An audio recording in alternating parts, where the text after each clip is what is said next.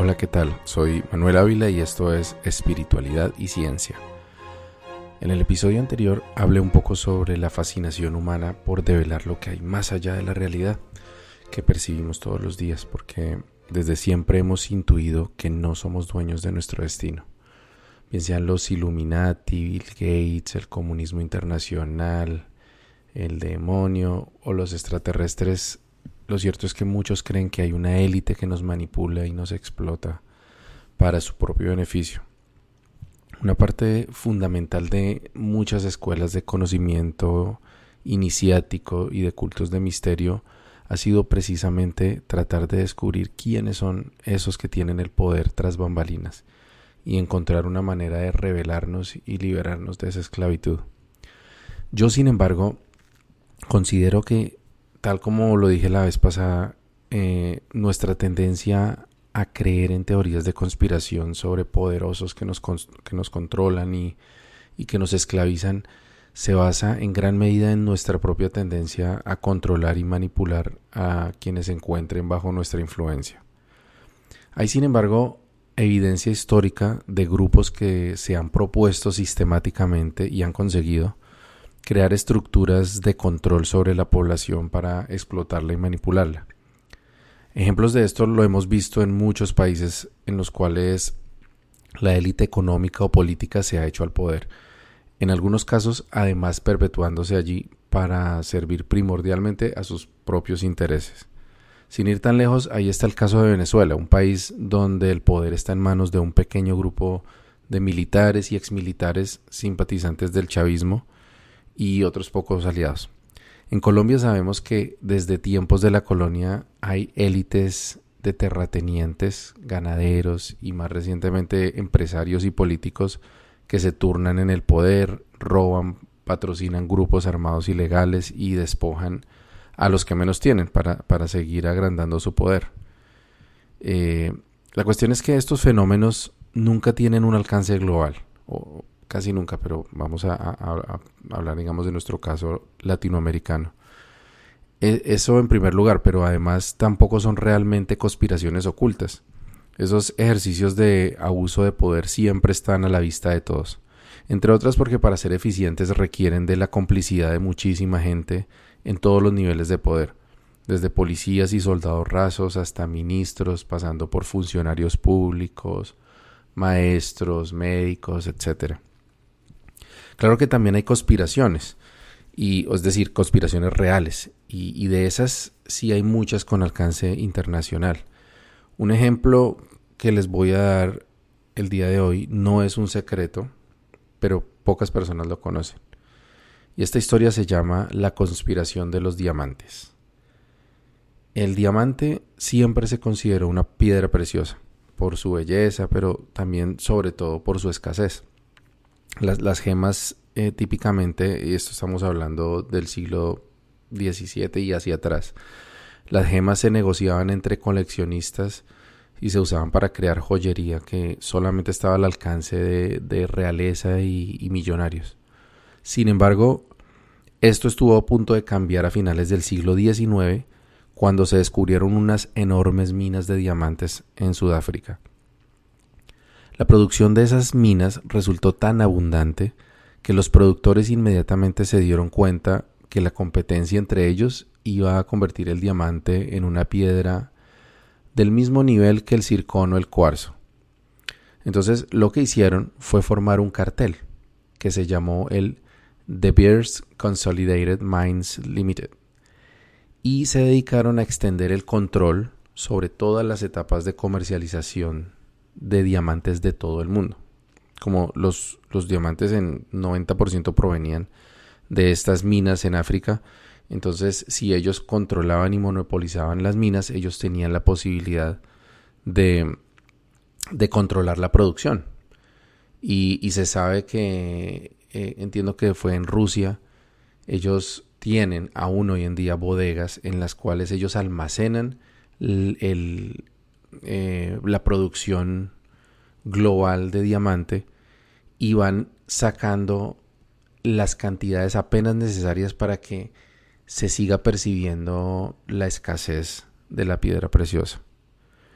Sin embargo, lo más notable es que De Beers no solamente manipuló la oferta, sino también la demanda.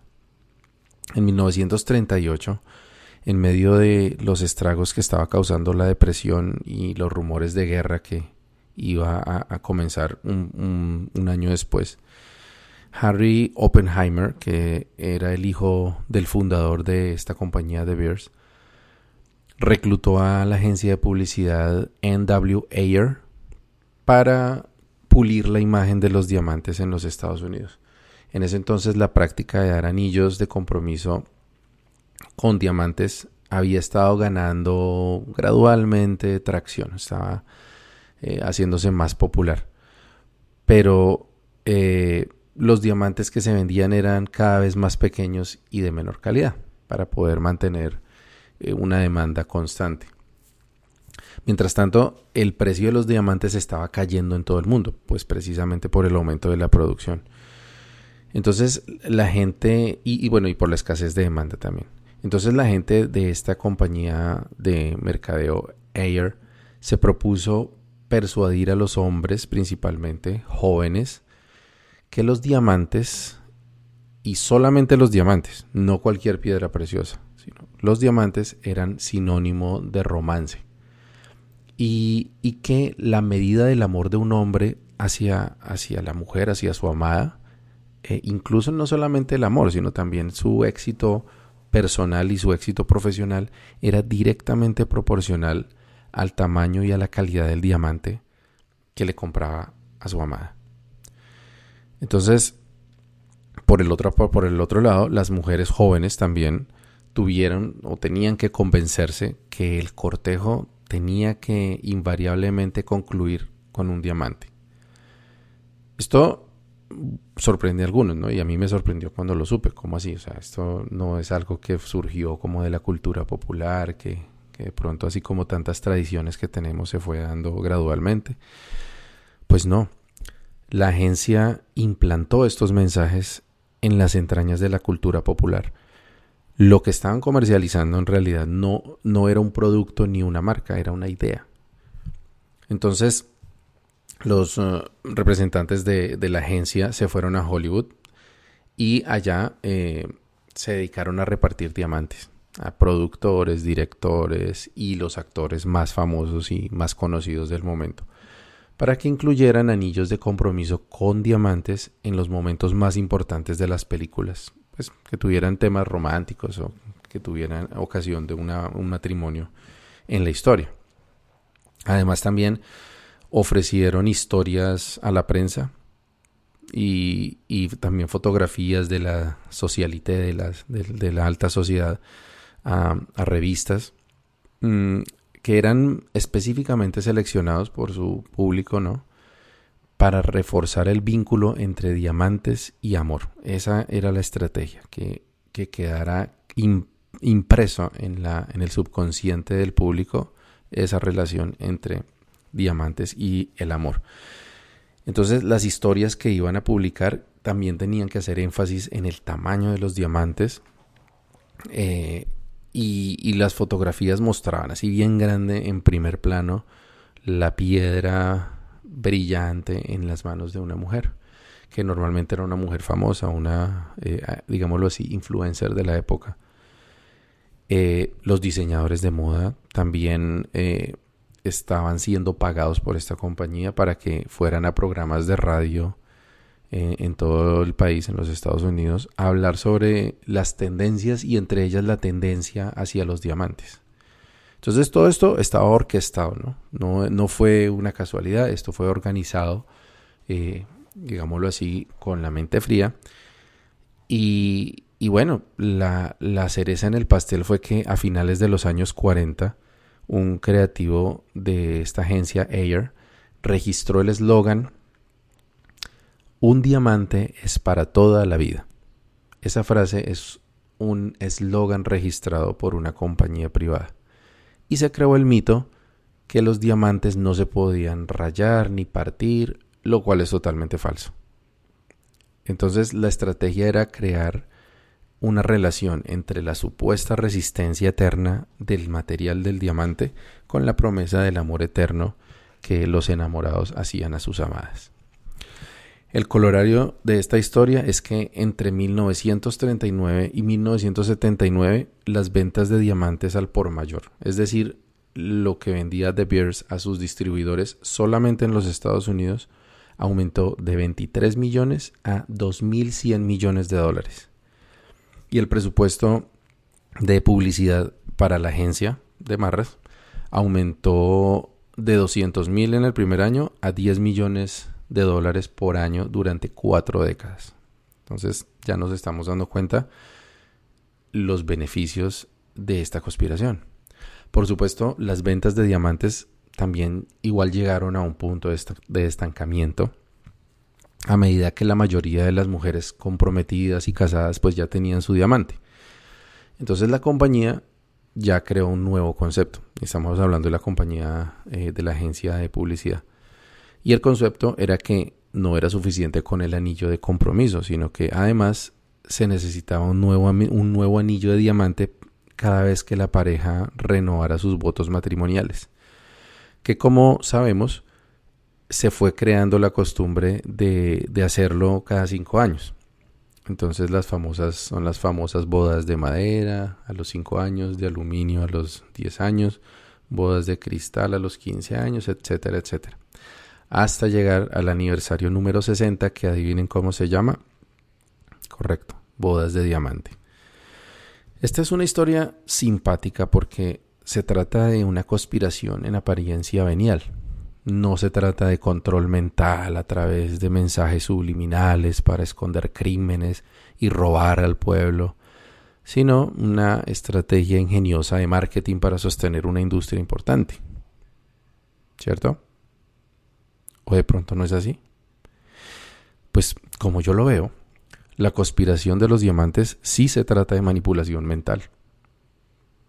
Precisamente a través de mensajes subliminales, Estamos hablando de, actores que, que, y historias en la pantalla grande y artículos en revistas, programas de radio, todo esto orquestado para sembrar en, en los jóvenes principalmente la idea de la importancia de comprar un anillo de diamantes para regalar a la mujer amada.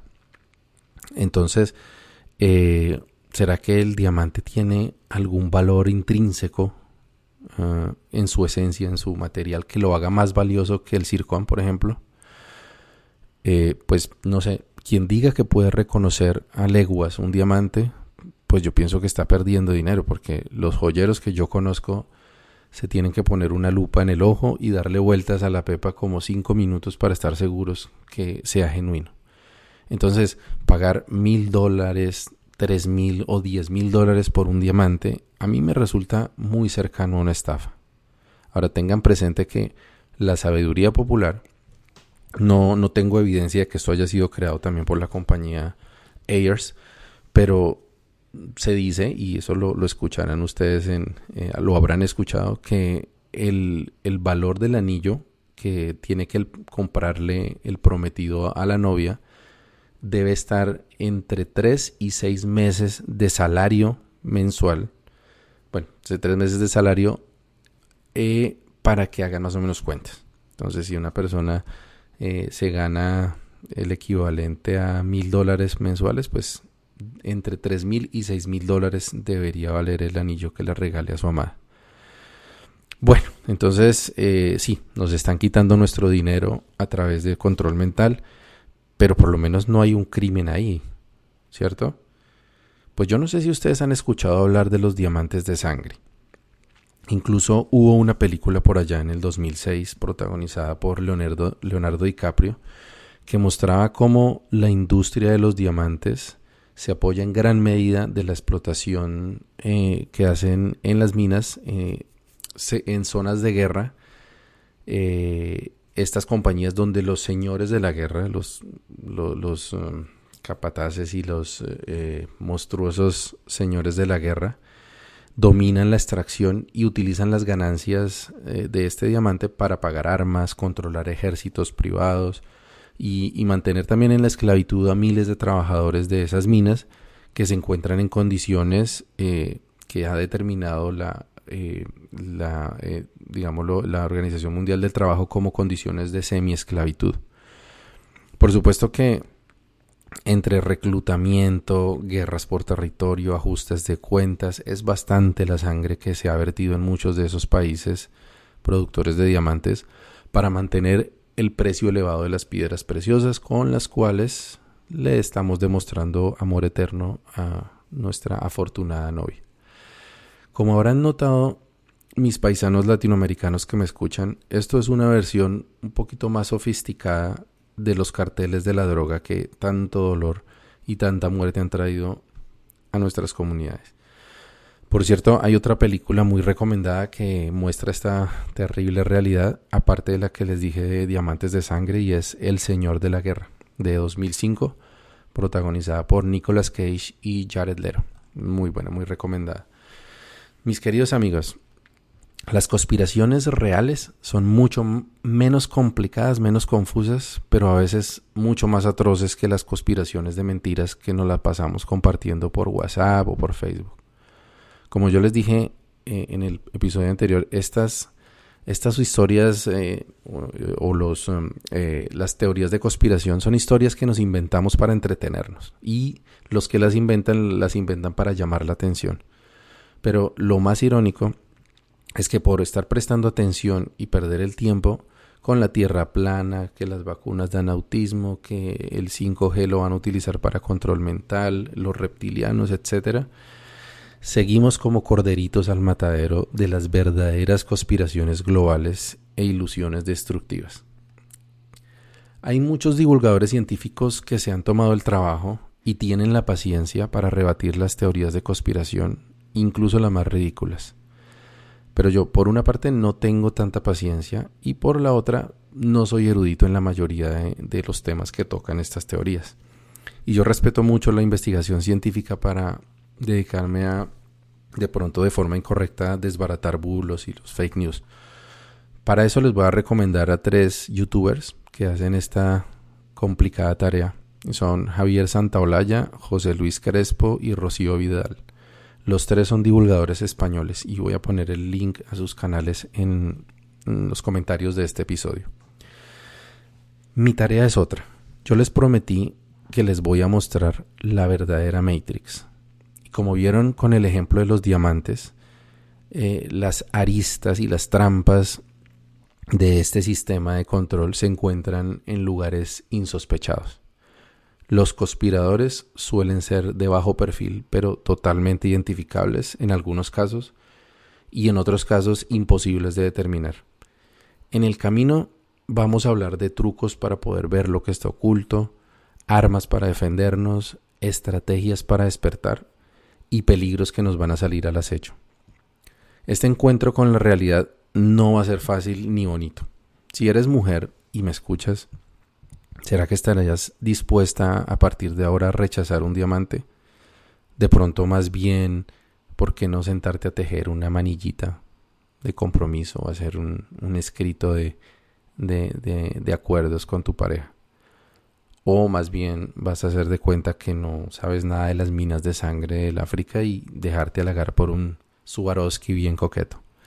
Y si eres hombre, más bien de pronto te sonríes pensando, uy, ya, tengo el argumento para sacarle el cuerpo a la compra del anillo.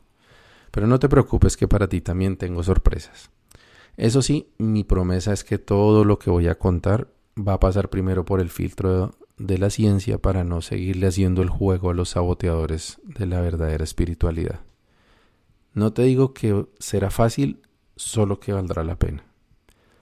Recuerda que Ahora me puedes seguir también en Spotify, Apple Podcast y Google Play Music. Eh, los links también están en, en, mi página, que también hay un dominio nuevo que es espiritualidadiciencia.com. Ahí nos vemos. Buen camino y buena brisa.